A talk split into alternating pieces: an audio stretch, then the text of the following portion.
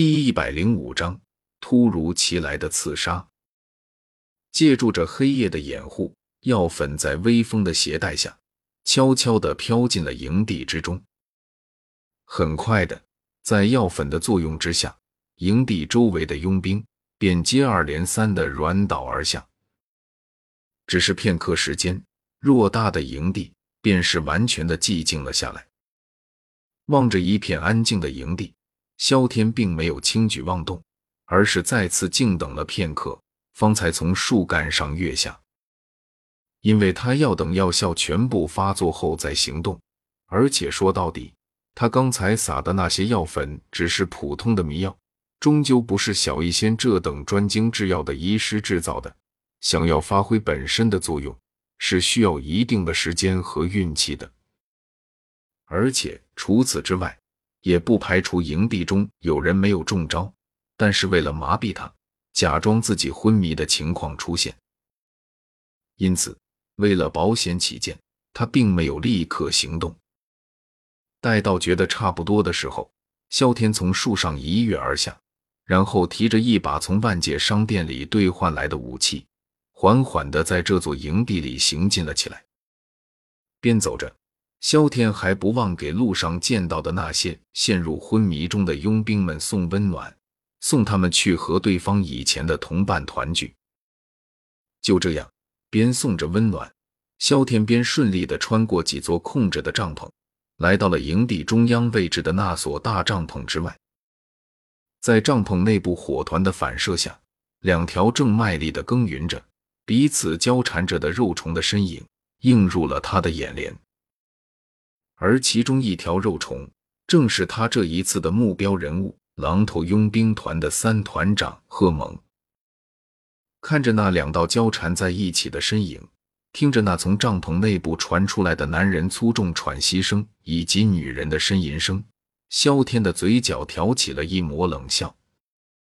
狼头佣兵团在魔兽山脉里已经损失了这么多人手，现在的魔兽山脉对于狼头佣兵团的人来说，几乎都可以说是禁地了。可在这种关头，这个名叫贺蒙的三团长居然还敢来这里，而且还只是为了讨好一个女人。难不成对方是觉得他已经杀了那么多的狼头佣兵团了，已经到了该收手的时候了，不会再停留在魔兽山脉里了？亦或者是自觉艺高人胆大，认为他只不过是个小小的四星斗者？根本杀不了他这个八星斗者，简直可笑！他堂堂穿越者，越阶杀人那不是正常操作。更何况他现在早就不是小小的四星斗者了。目前的他早已通过在商店里购买的药液升级为了六星斗者。四星斗者的时候，他就能和六星斗者的狼头佣兵团少团长穆里。战个势均力敌，甚至还能在对方和其手下的团团包围中逃出升天。如今的他已然是六星斗者，区区一个八星斗者，而且还是一个沉迷酒色的八星斗者，如何会是他这个天才斗者的对手？果然，就如元昭里狼头佣兵团团长木蛇所说的那样，这个叫做贺蒙的家伙。就是个只知道女人的蠢货。不过这样也好，蠢一点也正好方便了他赚万界币。这样想着，萧天不动声色地接近了贺蒙所在的帐篷。他准备趁着对方正在享乐的时候送其归天。毕竟，男人在做那种事情，警惕心一向是很弱的，特别是到了快要释放的时候。那时不仅身体放松到了极致，就连精神也会同样放松到极致，而这就是他最好的刺杀时机。不过，之所以使用刺杀这种手段，倒不是说他正面打不过贺蒙。事实上，如果和贺蒙正面作战的话，他还是能打过对方的，哪怕对方的等级比他高两级。不过，就是有点艰难，就是了。毕竟他的等级比对方低，这是事实。而且能省一点力气，干嘛要浪费？能轻而易举的解决敌人，干嘛要大动干戈的和对方苦战一场？刺杀可比正面战斗简单快速多了，而且正面战斗的话，很容易惊醒那些被迷药迷昏的佣兵们。而一旦那些陷入昏迷中的佣兵们被吵醒，那么哪怕他再怎么天才，也讨不了什么好。毕竟。双拳难敌四手，更别说这还不止四手了。帐篷中，低头望着身下的白嫩美妇人，贺蒙抬起了头颅，剧烈的愉悦让得他长长的呼了一口气，紧绷的身体在此刻悄然的软下。对于他来说，女人什么的，永远是他的最爱，而身下的那个女人。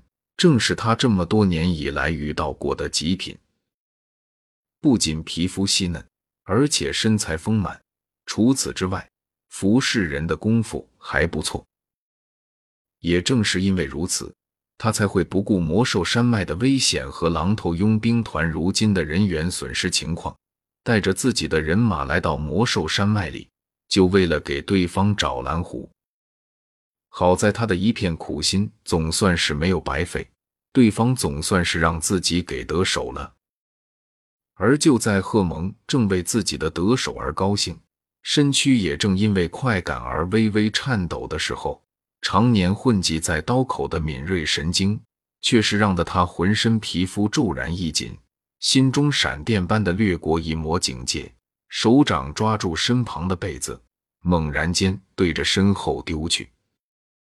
吃了，一抹寒光轻易的划开被褥，一道影子快速掠闪进帐篷之内，泛着森冷的剑锋，毫不留情的对着贺蒙脖子划去。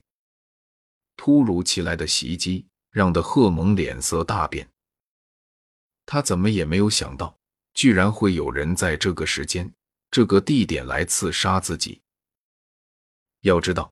他可是狼头佣兵团的三团长，八星斗者级别的存在，哪怕是在整个青山镇里，他也算得上最有权势的那一批人了。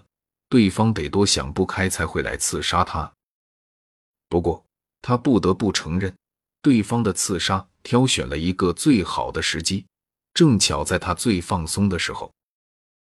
好在他终究是八星斗者，哪怕这一场刺杀来的再怎么突然。但是身体素质和战斗经验放在那里，最终他还是在剑锋来临的那一刻，险险的避开了他，就是动作有些狼狈罢了。因为他是通过懒驴打滚的方法躲过去的。